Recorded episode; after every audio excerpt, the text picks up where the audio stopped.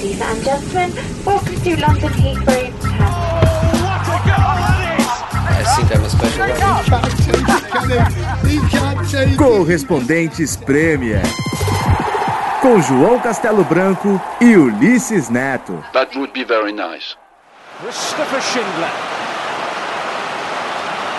has a chance to write his name in Huddersfield Town legend. And he takes that chance!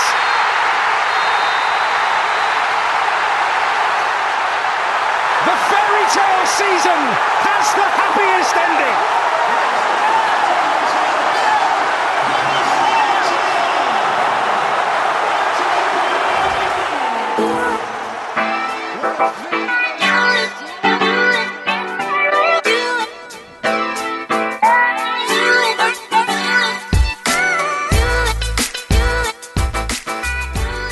Ladies and gentlemen, senhoras e senhores, bem-vindos a um novo podcast Correspondentes Premier. Estamos aqui direto de Londres com um episódio especial após muitos pedidos, né, Ulisses, nas redes sociais para a gente falar desse assunto. É, João, vamos falar sobre a segundona inglesa, que é forte pra caramba. Eu me lembro que uma vez encontrei o Gomes aqui quando ele tava no Watford na segunda divisão e ele falou: rapaz, a segunda divisão inglesa é mais bem organizada do que muito campeonato de primeira divisão por aí, inclusive no Brasil. Com certeza. E, e hoje já é, se não me engano, a quinta maior liga do mundo em termos de dinheiro e público também. Porque aqui na Inglaterra os clubes têm grana. É isso aí, são muito ricos e tem um jogo multimilionário que a gente vai falar em detalhes. É um programa especial de segunda, mas com nível de Premier League. É verdade, porque na verdade não vamos falar só da segunda divisão, vamos falar dos os que times subiram. que subiram, né? Os que venceram ou pelo menos conseguiram subir para a Premier League, que foram o Brighton and Hove Albion, o Huddersfield Town e o Newcastle United. E como eles dizem aqui, é tanta pompa pra subir que eles falam até, eles usam o termo promovidos, né? Foram promovidos pra primeira. É, não é como a gente fala no Brasil, a gente fala subiu, né? Ah, subiu pra primeirona e tal, saiu da segundona. Aqui eles falam promoted, né?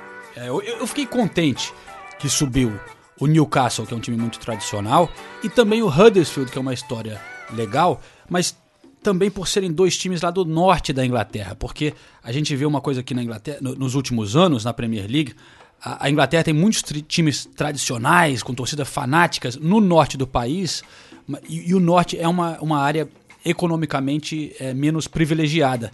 E dominava no futebol. Só que hoje em dia é, são, se não me engano, 12 times do sul do país e 8 do norte. Caíram três né, do norte, que foi o Hull, o Sunderland e o Middlesbrough. E aí, pelo menos, subiram dois. O Brighton é do sul do país, como a gente vai explicar daqui a pouco. É até uma situação parecida com a do Brasil, em que o Sudeste é a região mais rica, né? Aqui é a mesma coisa, né? O Sudeste é, do Reino Unido, é, principalmente da Inglaterra, é onde está o cascalho, é onde está Londres, onde, tá, onde estão os melhores empregos e tudo mais.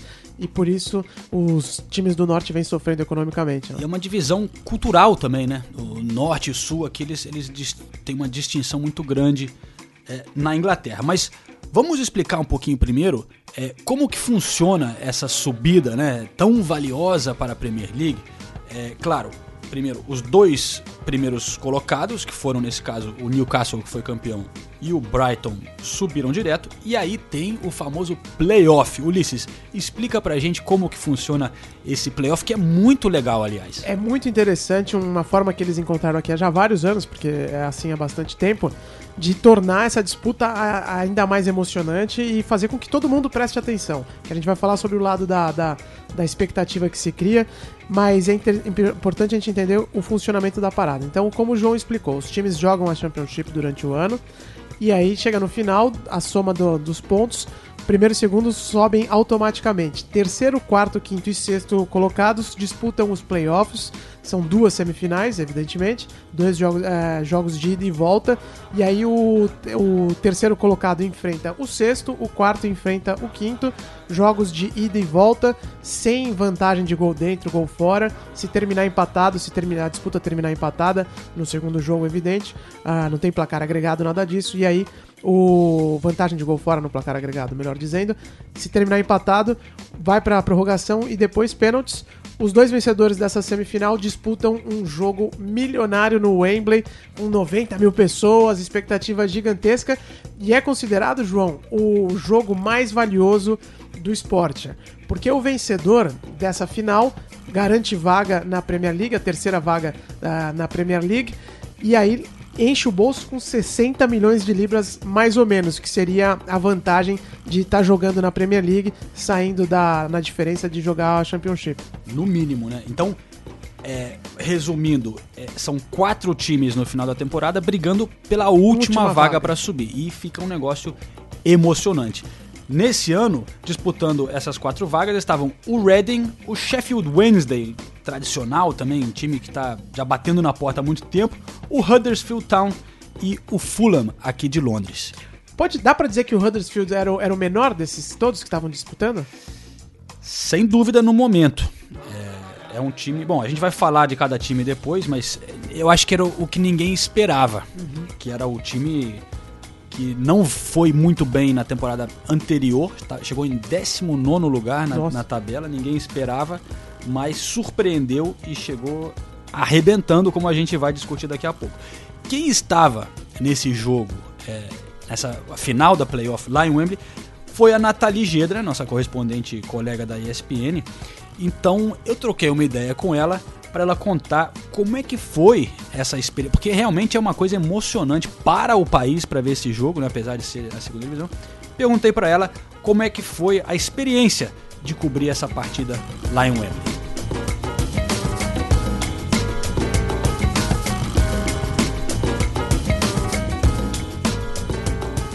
Olha, gente, eu vou falar uma coisa com toda sinceridade, de verdade, viu? Fazer esse jogo da Championship entre Reading e Huddersfield foi uma das coisas mais legais da temporada. Porque foi impressionante ver o Wembley com toda aquela gente, mais de 75 mil pessoas, num jogo de segunda divisão, é, uma paixão, uma animação. Antes do jogo, eu conversei com torcedores do Reading e do Huddersfield, mas nossa, você viu o brilho no olho dos torcedores do Huddersfield? Muitas famílias, muita gente que passou esse gosto, né, pelo time, essa paixão pelo time, pro filho e depois pro neto. A gente encontrou gerações de torcedores do Huddersfield e todos eles muito emocionados com a possibilidade de ver o time na Premier League pela primeira vez em 45 35 anos. Então a expectativa deles era um negócio absurdo.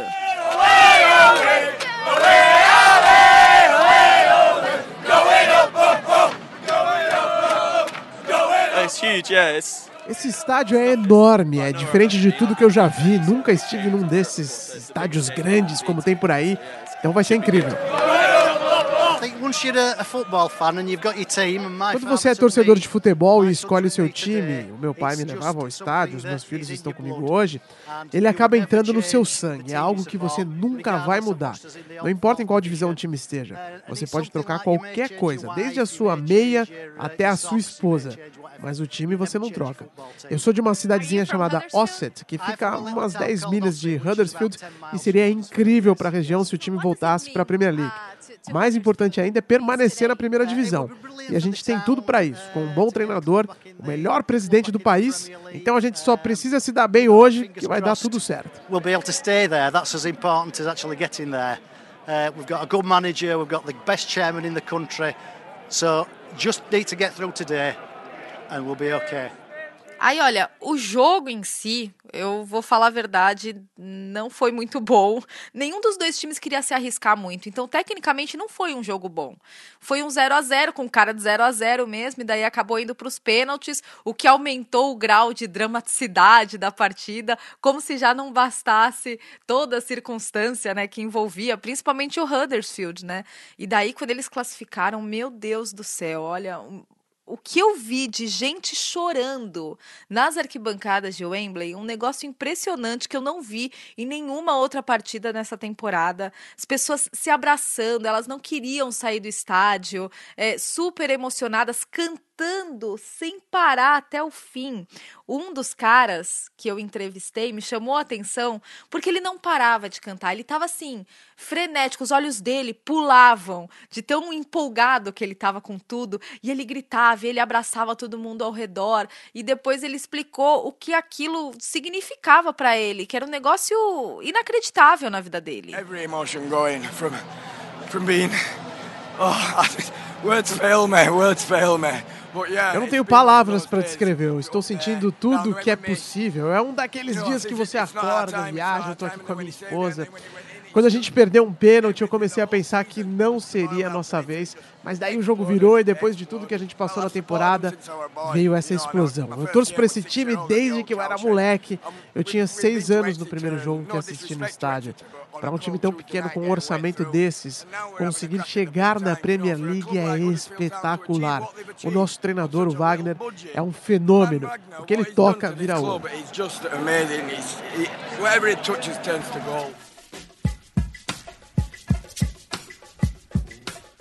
É interessante isso que ela disse, porque realmente a comoção aqui na Inglaterra é muito grande, né? O pessoal assiste esse jogo, todo mundo para pra ver no Wembley, imagina isso, 90 mil pessoas. E outro detalhe interessante, João, é que como prêmio de consolação se convenciona que o perdedor, nesse caso o Reading, fica com a bilheteria do jogo como prêmio de consolação. Não é. Consolação. Não, mas é simpático isso, né? É simpático, pelo menos leva aí alguns milhões, né? Porque 90 mil pessoas é um E você dinheiro bom. os caras chorando, assim, uma tristeza enorme, né? Porque é um momento único na, na, na carreira dos jogadores, porque muitos sobem junto com o time, né? E- Bom, então vamos falar um pouco mais desses três times que subiram, né? São é, três times bem diferentes, como a gente já disse. É, eu não encontrei olhando pelo Twitter e tal, nenhuma comunidade, e eu achava que tinha de todos os times, comunidade de torcedores brasileiros do Brighton e nem do Huddersfield. Se você existe, por favor, entre em contato com a gente que a gente gostaria de saber e dar essa moral pra vocês. Do Newcastle tinha uns 10. Todos, nenhum assim, uma comunidade muito grande, com certeza vai crescer bastante agora. Eu entrei em contato com o pessoal da Newcastle Brasil. Então vamos começar para trocar, é, dar, um, dar, uma, dar um alô para essa galera do Newcastle Brasil. Tem o Lucas Coutinho e o Kaique. E eu comecei falando com, com eles sobre por que, que um brasileiro começa a torcer pro Newcastle. né? Como é que foi essa história. E primeiro falei isso com o Lucas. Olá, João. Primeiramente, estamos muito gratificados pelo convite.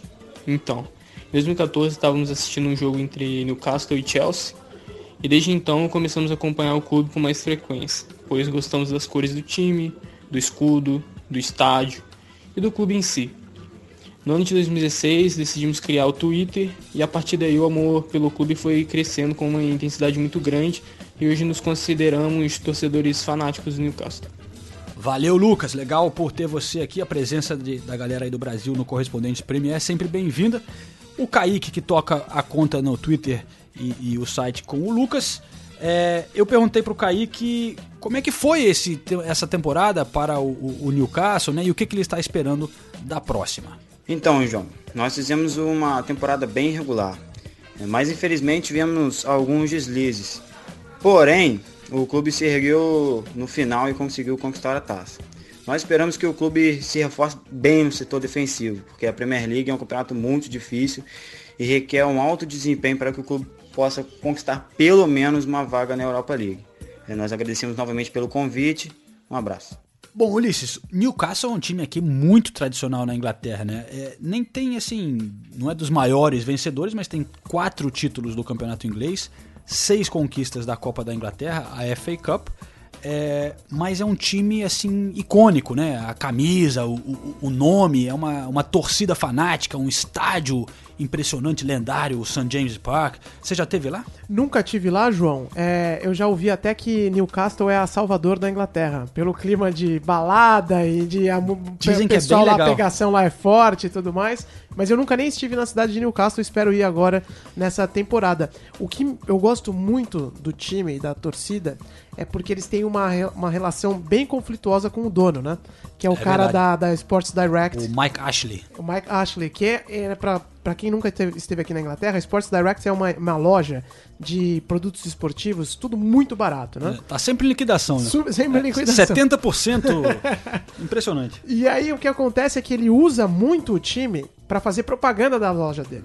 E até em um de- determinado momento ele quis mudar o nome do St. James's Park, Mudou. né? Foi uma grande polêmica. Foi uma polêmica gigantesca aqui na Inglaterra, porque uma coisa é você colocar naming rights num estádio novo, que ainda ninguém conhece, outra coisa é num, num, num ground, né, num campo que faz parte da tradição do futebol inglês. Se não me engano, foi 2009, mais ou menos, 2010. O St. James's Park virou, por um tempo, a Sports Direct Sports Arena. Direct Arena, Nossa senhora. Nego rasgava o nome, as placas, É. vandalizou. é, não deu certo, mas ficou assim, acho que uma temporada inteira. Foi, eu lembro que foi uma atitude subversiva pra caramba da torcida que não odiava essa postura do clube. E tanto que eles voltaram atrás. E eu não me lembro agora qual foi a empresa, que teve uma empresa que comprou os naming rights do, do- da arena e falou: não, estamos comprando pra chamar ela de nova de, de St. James's Ah, Park. se não me engano, é uma de apostas, a Wonga, uma coisa assim. Ah, eu acho que é empréstimos, não é? Wonga no Empre- empréstimo. é, empréstimo, é, é, é, quick é. loans, né? Que eles falam empréstimo rápido e tudo Os mais. caras são gente boa. Uma turminha boa. Mas deve ter feito sucesso. Foi uma maneira de Pegou conquistar bem. a torcida lá em É. Newcastle, né? Que, que é, como você disse, uma torcida muito fanática. Várias tretas com o grande rival lá do norte, que é o Sunderland. Se você. Eu lembro de uma foto histórica, torcedor do Newcastle brigando com um cavalo de polícia. Sério? Se você olhar no Google, tem aí. O, o cara deu um soco num cavalo e foi preso depois. Que loucura. Os caras são, ó, loucaços, mas um clima muito legal. Tem até. Eu também nunca fui. Eu tô. É um dos poucos grandes times aqui que eu não, não fui. Quero muito ir. Esse fazer uma vai. matéria legal, com certeza. Estaremos lá. Mas eu escutei uma música deles uma vez que eu lembrei e, e- separei aqui pra gente, que passa um pouco do espírito do, do Newcastle e eles falam, eles chamam eles de, do Geordies, né? Que é a região. Os Geordie Boys.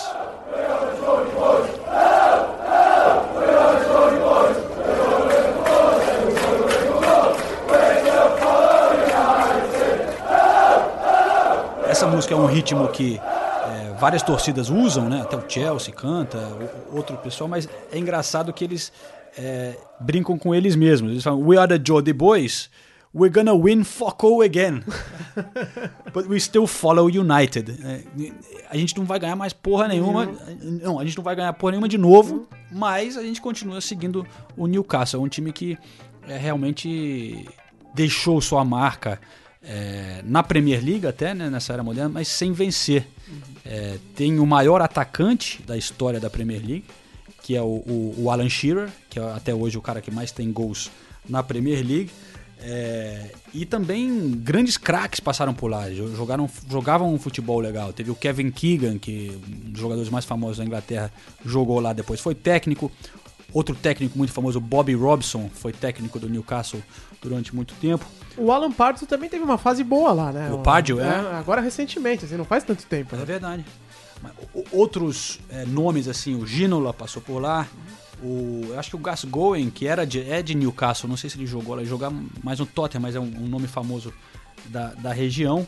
Mas enfim, é um, um time que, que sempre é, deixou sua marca aqui na Inglaterra e é muito bem-vindo de volta, eu sinto, na Premier League, né? É verdade. E a gente tem um convidado especial que entende muita coisa da, dessa, desse processo de transição né, da Championship para a Premier League e que vai falar bastante sobre cada um desses três times, não é isso, é, João? Quem que é o camarada que vai participar com a gente hoje? É verdade, é um amigo meu que chama Tiago Cruz, um, um- personagem interessante da gente de, de participar aqui do podcast.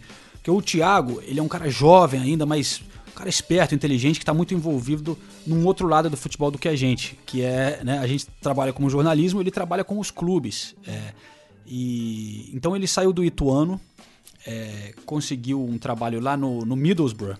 É, quando o Middlesbrough ainda estava na, na. Será que foi o Juninho que fez essa ponte para ele? Ajudou com a ligação, com certeza. Teve essa ligação, mas o mérito dele pelo Não, sim, trabalho claro, que ele mas faz. apresentar alguém, de claro, isso, né? o Juninho ainda é muito querido lá, lá em Middlesbrough, né? E o Thiago foi pra lá, acho que em 2015, viu o processo do Middlesbrough é, disputando a Championship, então ele conhece muito bem a Championship, como funciona e os times, mas e também esse processo de subir para a Premier League. Ele trabalha é, com o departamento de contratações e também é, as categorias de base. É, agora ele acabou saindo do Middlesbrough e está indo mais para uma agência que trabalha com a, a gestão de, de carreiras de jogadores e empresários e tal, um trabalho também muito interessante. Mas o Thiago é um cara interessante para acionar porque ele, ele conviveu é, esse processo, porque é uma mudança muito grande para os times, um pulo enorme da Championship para a Premier League. É, claro, a gente fala qual é o desafio dele. O desafio é ficar na, na Premier League, mas tem muito mais por trás é, do- só do futebol. Sim. Toda o- A preparação, os né? requisitos da Premier League são muito grandes e a preparação, a estrutura, o que, que você tem que fazer. Uma coisa que o Thiago me falou, por exemplo, é, é que a iluminação é diferente da, da Premier League Ah, para a os Championship. mínimos. Os holofotes, é, a Aham. Premier League tem que ter uma voltagem muito maior, é o dobro talvez, Uhum. e tem que iluminar até pelo menos metade da torcida também. Ah, para aparecer na imagem, é. Uma coisa que na, na Championship não, às vezes a torcida fica mais escura na imagem. Uns detalhes assim bem interessantes que acabam afetando o time. Então, é, vamos começar ouvindo o, o, o Thiago falando sobre é, o Newcastle. Valeu, João. É, primeiramente, ob- obrigado né, você e ao Ulisses aí pela oportunidade de estar participando né, no programa. Em relação à sua pergunta, você pega o Newcastle, que é um clube muito tradicional, né, acostumado com a Premier League, passou apenas uma temporada na Championship, que acredito que deu para, digamos, arrumar a casa. Então, acredito que o Newcastle dos três é o que mais tem, digamos, seria uma grande surpresa caso eles retornem para a Championship. Até devido à questão estrutural, eles por estarem acostumados, o estádio é um dos melhores aí, um dos estádios com uma atmosfera mais, mais intensa aí, né, na Premier League, um estádio grande, torcedores muito apaixonados. Digamos, eles não precisam se preocupar muito com o extra-campo. Com o Rafa Benítez, principalmente, creio que não vai ter muito problema, até pela experiência que ele tem na própria Premier League aí de vários anos. O Thiago mencionou o Rafa Benítez, né? Ele, porra, o cara era um técnico de nome, né? Mas resolveu ficar com o Newcastle e, e- apostar nesse projeto para trazê-los de volta. E conseguiu, né? Fez um bom trabalho, tá de volta na Premier League.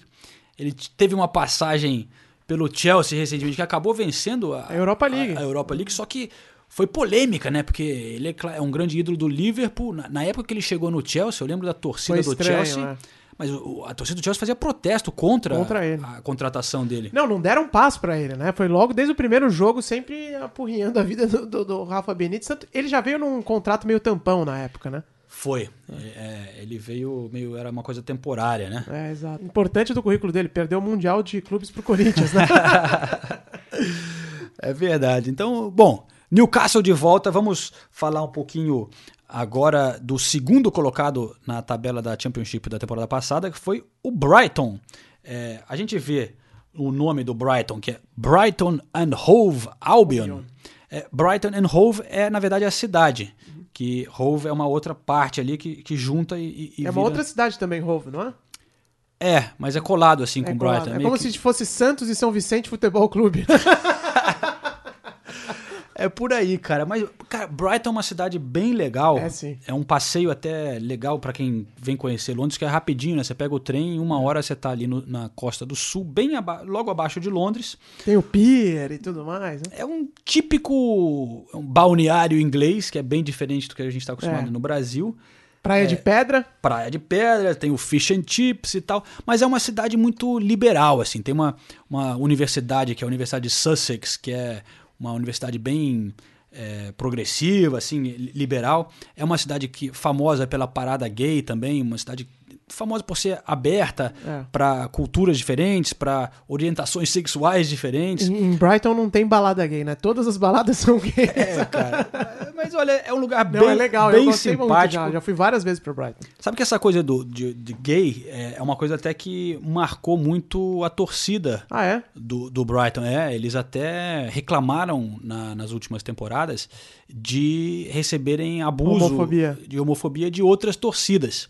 É, eu lembro de um. Eu não quero dizer que é engraçado porque eu, eu sou contra Sim, esse claro, tipo de coisa, é. mas Pra gente ter uma ideia é, do, do que como era a atitude das outras torcidas, tem um canto famoso que várias torcidas cantavam para a torcida do Brighton, que é o seguinte: é, ele, a torcida rival fica falando assim: We can see you, we can see you, we can see you holding hands.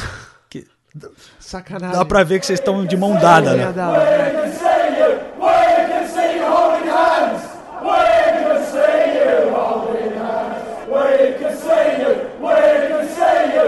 É estranho até porque aqui na Premier League se combate muito isso, né? E, e os, os times grandes têm também. Eu me lembro de ver um negócio que eu até falo, nossa, se isso essa fosse no Brasil, nunca, né? Iam permitir. Que eu acho aqui a- a- espetacular da, da postura dos ingleses. Por exemplo, no Arsenal tem a faixa lá da torcida gay do Arsenal, né? Gay Tem a- Gunners. a Gay né? Gunners, o Tottenham tem o Tottenham Lily Whites. É. Existe isso contra o Brighton, e eles estão tentando parar com isso. É, é um tom um pouco diferente, né? É bicha, não sei o que. É essa, ah, vocês estão segurando de mão dada. O outro é Does your boyfriend know you're here? É, sa- seu namorado sabe que você está aqui? Enfim, Brighton é uma cidade muito legal e o clube tem uma história bem legal também. Porque nunca foi um grande clube aqui na Inglaterra, mas viveu um tempo já no- no- na primeira divisão do campeonato inglês é, durante bastante tempo, não na era da Premier League. Pô, então faz tempo, hein? Faz tempo, cara. Foi, eu acho que até os anos 80, assim, mais ou menos. É, eu tô olhando aqui as minhas anotações. Em 83 foi rebaixado e aí começou a afundar. E meu amigo afundou Bem. muito, cara. Eu acho que tô como tá ali na praia, tinha uma âncora e foi puxando para baixo, porque em 1997 estava na quarta divisão. Nossa. Ah, A- então é quase a- como o Guarani. É, a beira de cair de novo, Nossa senhora. praticamente falido. É, teve que vender o estádio que jogava na época, que era o Goldstone Ground. Jogou em estádio emprestado do time ali vizinho, o Gillingham e tal. Quase acabou o clube. Só que aí, aí que fica a parte legal da história. Torcedores ajudaram a salvar, como é o caso de vários clubes aqui, né? O Portsmouth, o, o Bournemouth também. So- torcedores salvaram o clube. E aí entrou em 2009 o novo e atual dono, que é o Tony Bloom, que é um cara fanático do time desde pequenininho, torcedor. E É um inglês. Inglês, é, cresceu lá em Brighton, sempre torceu pro clube. E é um cara que ficou rico jogando pôquer. Nossa, sério? Sério. Tipo o Ronaldo Fenômeno? Não. o Ronaldo Fenômeno ficou mais rico jogando pôquer. né? Ele tá indo bem no pôquer, né? Ele é, sabia, pô, não? é garoto propaganda de empresa de pôquer e tudo mais. Caraca. Pô, mas esse cara, então, o, o- do nada, assim, virou milionário e começou a investir no time dele. Ajudou a construir esse novo estádio, que é um belo estádio, é, que agora chama Amex, Amex. Stadium, né, pelo patrocinador. Enfim, e aí, nos últimos quatro anos, disputou esse playoff três vezes. Estava ali, então, já Batendo na trave. batendo na trave. Ano passado era o, o- Como é que chama o técnico que foi jogador do Chelsea? Poirier? Paier? Ah, Paier Gus, do West Gus, Ham. Gus, Gus, Gus, Gus Poirier. Gus Poirier. Agora Uruguacho, não é? é o... Hã? Uruguacho. É, exato. de Uruguai. É, enfim, construíram esse belo estádio. O cara investiu cerca de 250 milhões de libras no time. E aí está é, o Brighton. Vamos conferir então a opinião do nosso Thiago Cruz é, sobre o Brighton, já que ele conviveu é, a Championship, ver o que, que ele acha da situação do Brighton no momento. Em relação ao Brighton, nessa temporada que né, terminou na temporada passada, praticamente junto com o Newcastle, não, sempre demonstraram que eram estavam os candidatos aí a subirem, conseguiu comprovar isso. Só que a grande diferença, acredito que seja o extracampo. Com a subida para a Premier League, apesar de ter um estádio novo, eles vão precisar aí fazer um investimento aí pesado como o Middlesbrough precisou fazer para estruturar o estádio, né, para capacitar os jogos aí da Premier League. Telão, né, HD, camarote, sala de imprensa, sala de TV para transmissão, iluminação. Então são várias exigências aí que como eles quase conseguiram subir dois anos atrás, eles meio que já se prepararam para caso conseguissem subir, que foi feito agora, teria tudo engatilhado já para dar início a, a toda essa reformulação. Então, acho que depende muito do, do recrutamento aí dos jogadores, o que, que eles vão estar fazendo, né? Mas o maior, acho que a maior dificuldade é convencer jogadores top aí, digamos, de um nível mais elevado de estar indo jogar no Brighton devido a um pouco dessa incerteza, né? Se eles vão conseguir se firmar. Acho que a primeira temporada na Premier League desses clubes que sobem geralmente fica é sempre uma incógnita, né? Você não tem como prever muito. Então, quando você tenta trazer um jogador, que é o que aconteceu no Middlesbrough, muitos deles não, por mais que financeiramente às vezes você tá sendo agressivo, você não tem a garantia e o jogador às vezes nesse nível quer jogar no na elite, né, do, do futebol. Bom, Ulisses, aí então cobrimos o Brighton, falta agora o Huddersfield Town. Sabe onde fica? Eu não sei onde fica, bom, sei que é no norte, porque você disse que era no norte, mas eu não sei exatamente onde fica. Só vou fazer aqui um. um- vou reconhecer que eu, eu sou muito pé frio. Eu estava torcendo pra Juve, ganhou o Real Madrid. Eu estava torcendo pro Reading, ganhou o Huddersfield. Porque o Reading é simpático também, tem uma coisa de, de ser com a realeza e tal. E... Fica perto daqui Fica- também. É, fica aqui do lado? Ajuda. Ajuda pra cobrir os jogos e tudo mais. Mas ganhou o Huddersfield. Eu tinha apostado no Huddersfield, né? Tinha. E você Eu cortou, cortei, foi mal. cortou do, do nosso episódio antes da playoff. Mas tudo bem. Tudo bem, eu sei que eu ganhei, tá tudo certo. Mas o Huddersfield é um, é um conto de fadas à parte nessa temporada da, da Championship. Porque o, o Brighton e o Newcastle, todo mundo sabia da, da força deles, né? O Huddersfield terminou a temporada anterior em- na 19 colocação, já falei. Então ninguém esperava muito do Huddersfield. Primeiro deixa eu só é, acabar de falar que eu- onde é que fica, né? Que a gente Ah, tinha é perguntado. verdade. fica no norte, mas fica ali entre Manchester e Leeds. É um pouco acima de Manchester, bem pertinho de Leeds. O grande Então rival não é tão é o longe, Leeds. vai. Daqui de Londres não é tão longe, então. Não é o Newcastle é bem mais longe, né? Aham. Newcastle é bem mais longe. Mas o Huddersfield impressionou e com o trabalho de um novo técnico aí que está sendo bem, vai, vai ser um cara badalado em, em breve, que é o, o Wagner. O Wagner fez um trabalho assim impressionante, porque ele tinha pegou jogadores emprestados, comprou uns caras que ninguém conhecia e conseguiu é, levar o Huddersfield para o playoff e vencer. Você viu o- o- as imagens do playoff do dono do, do Huddersfield? Não, não vi o que aconteceu. Sensacional. O cara parecia que ia ter um infarto. Tava surtando. Nossa senhora. Muito legal. É inglês também o dono do Huddersfield? É inglês, eu tenho aqui o nome, é o Dean Hoyle. E, cara, ele fez uma coisa muito legal. Quando ele assumiu o clube, em 2010, ele ofereceu. Ele, eu acho que estava na quarta divisão, se não me engano. Ele falou para os torcedores assim: olha, quem nos acompanhar daqui até a Premier League, isso em 2009, a gente vai chegar na Premier League, ele disse. E quem ficar com a gente daqui até lá, eu prometo que eu vou dar o season ticket, o carnê para a temporada inteira, por 100 libras.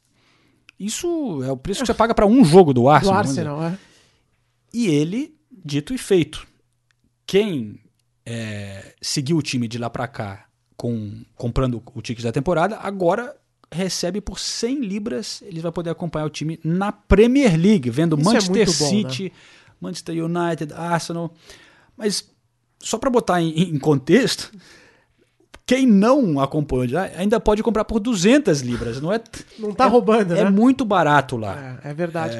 Isso vai na contramão das práticas do, do Brasil, por exemplo. Quando o time tá jogando mal, se baixa o ingresso. Aí o time começa a jogar bem, chega na semifinal, jogo de Libertadores. Aí a diretoria vai lá e dobra o preço do ingresso. Aí você fala, pô, eu que fui a temporada inteira não tenho dinheiro pra pagar pra ir na semifinal agora.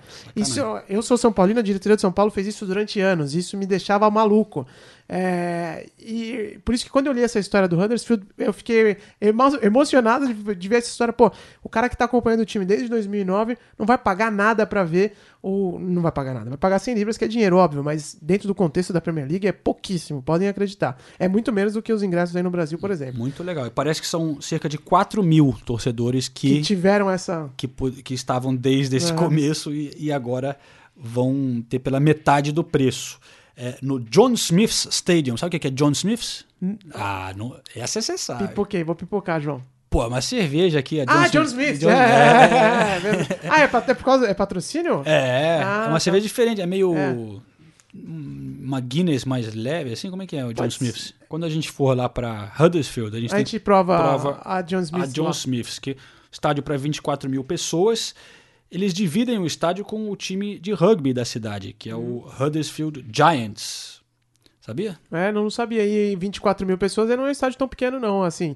É, Pô, é o óbvio. Bournemouth tem 11 mil. Então, exatamente, é isso que eu ia falar. É um estádio que vai dar pra ter uma. fazer um caldeirãozinho lá. É, só outra imagem legal do playoff foi o, o- eles ficavam mostrando o Patrick Stewart, mais conhecido como Captain Picard no Star Trek.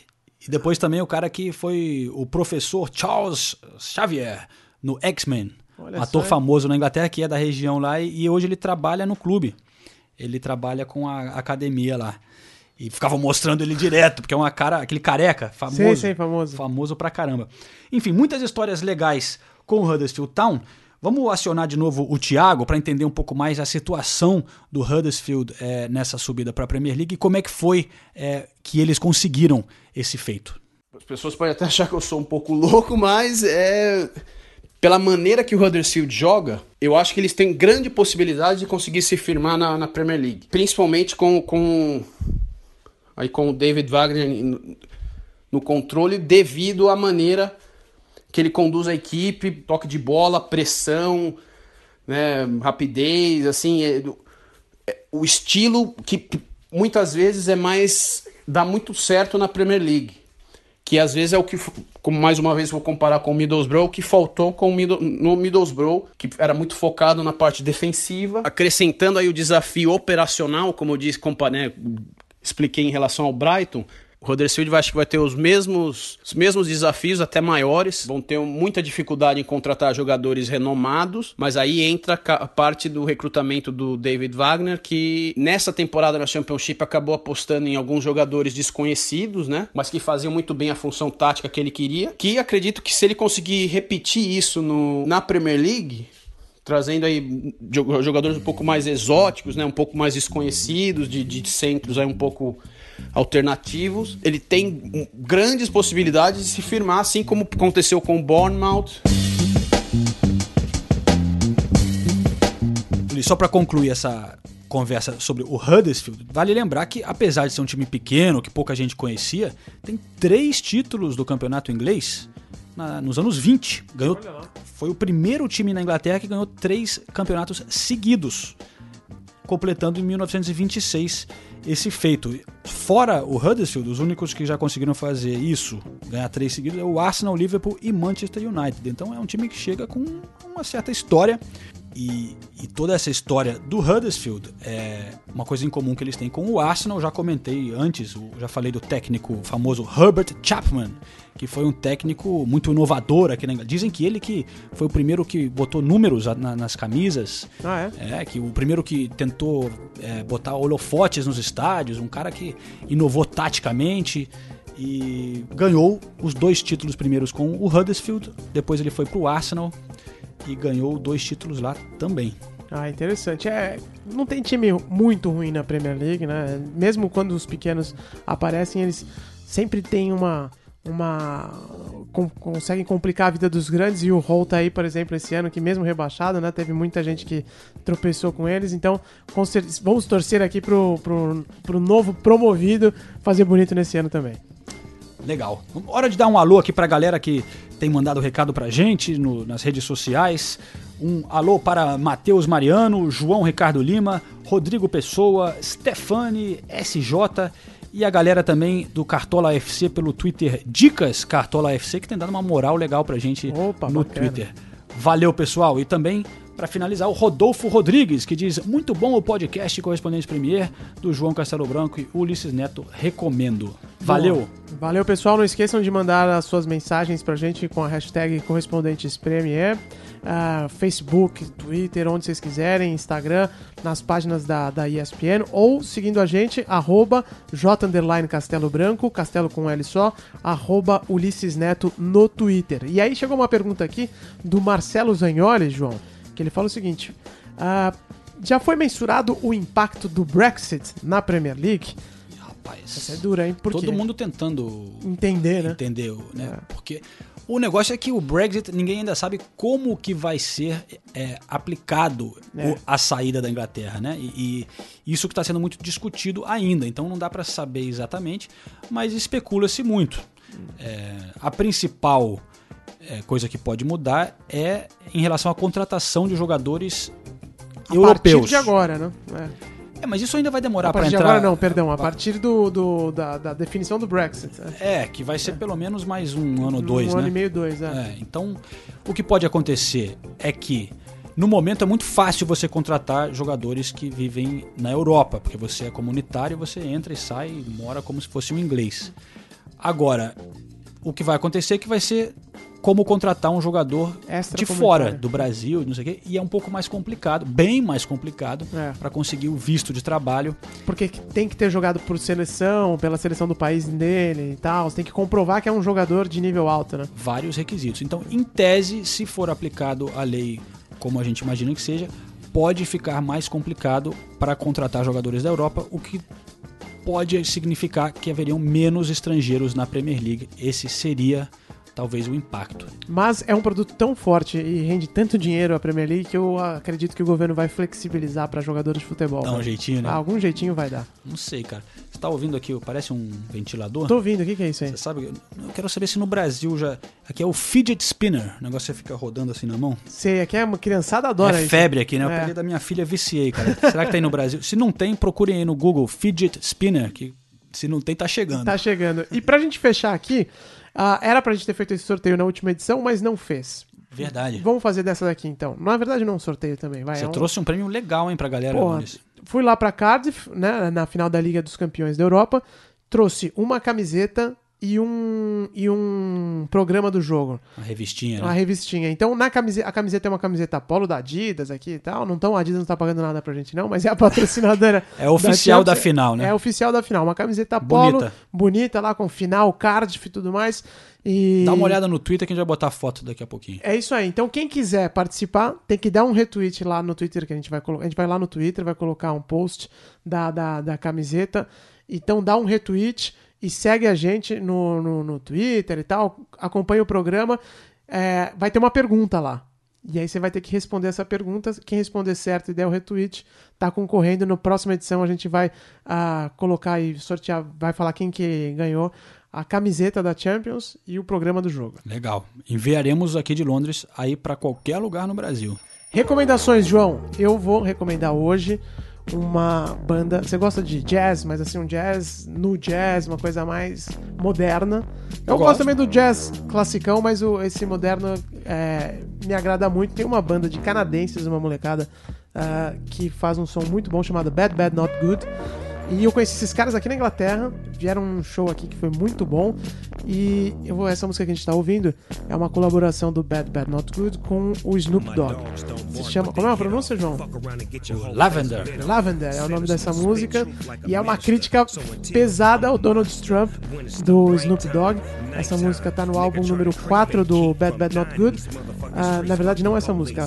essa música foi sampleada, né? É, La- Lavender tá no, no álbum 4 do Bad Bad Not Good. E aí o Snoop Dogg fez esse, essa, essa versão que tá na internet. Coloca lá no, no YouTube que você vai ver. Ah, o clipe é bem legal. Tá gostando do som aí, João? Resident Evil.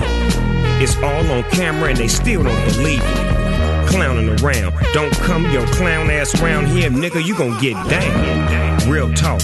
I'm leaving all you clown ass niggas outlined the chalk. Stay black. Pô, legal, hein, cara? Eu não conhecia essa, essa colaboração com o Snoop Dogg, claro, na- quando eu era moleque, ele era, arrebentava no, no hip hop. Na minha época ele era Snoop Dogg Dogg. Snoop Dogg Dogg. é. Agora é Snoop Dogg, pra quem não conhece, um- uma lenda do hip hop americano. This the final call. This the final call. Call, call. The final call. Will be taken for all of the shit that you motherfuckers done did. Gostei. Especialmente também quando dá uma cutucada no Trump, Trump é já, já, já ganha, um pon- ganha um pontinho a mais, né? Boa, e qual que é a tua recomendação, João? Olha, é, um livro hoje fugindo um pouco do assunto Inglaterra e Premier League, é, eu vou recomendar o livro do senhor José Trajano, Opa! né? O grande figura. E tem um livro que foi o primeiro livro dele, cara, que é, é muito legal de ler, que é um romance, é, mas que fala muito da vida dele, assim, é baseado na- na- nas histórias dele crescendo e chama Procurando Mônica. Ah, é isso que eu ia falar. É o livro da namorada da É, né? o maior caso de amor de Rio das Flores. E tem histórias sensacionais que são verdade, assim. É, ele, quando era moleque, se apaixonou por uma. Pela Mônica, né? E ele vai atrás da Mônica em aventuras loucas, cara. Ele foi. pegou um navio e foi. at- Eu, eu ouvi essas histórias desde pequenininho, né? De quando ele foi pra Itália, largou tudo, juntou dinheiro, pegou emprestado de todo mundo. Foi, ele ficou sabendo que ela ia num, num cruzeiro de navio pra Europa, ele comprou uma passagem e foi Sério? atrás dela. E aí, enfim, eu não vou contar o que acontece, mas são grandes aventuras do Zé Trajano. Não faz muito tempo, né? Deve ter o quê? Uns 5 anos esse livro? Nem isso, talvez? Por aí, eu acho que é um pouco menos, cara. E o legal é que durante esse processo dele lembrando da Mônica e contando as histórias, ele acabou procurando ela de verdade. Entendeu? Eu não, eu não quero contar muito pra não Não, estragar. não dá spoiler, não dá spoiler. Mas é, é, é um livro que você lê como um romance, mas tem muita história real. E eu recomendo esse livro do José Trajano, Companhia das Letras, Procurando Mônica. Bacana. É isso aí, João. Então, fim de papo. Um abraço e até a próxima edição, que essa daqui já terminou. Estourou, né? Estourou, pra variar. A gente vem com a intenção de fazer meia hora tal, fica difícil. Mas é. Obrigado, galera. Obrigado por acompanhar. Continuamos aqui em Londres, eu e Ulisses Neto, correspondentes Premier. Grande abraço. Valeu!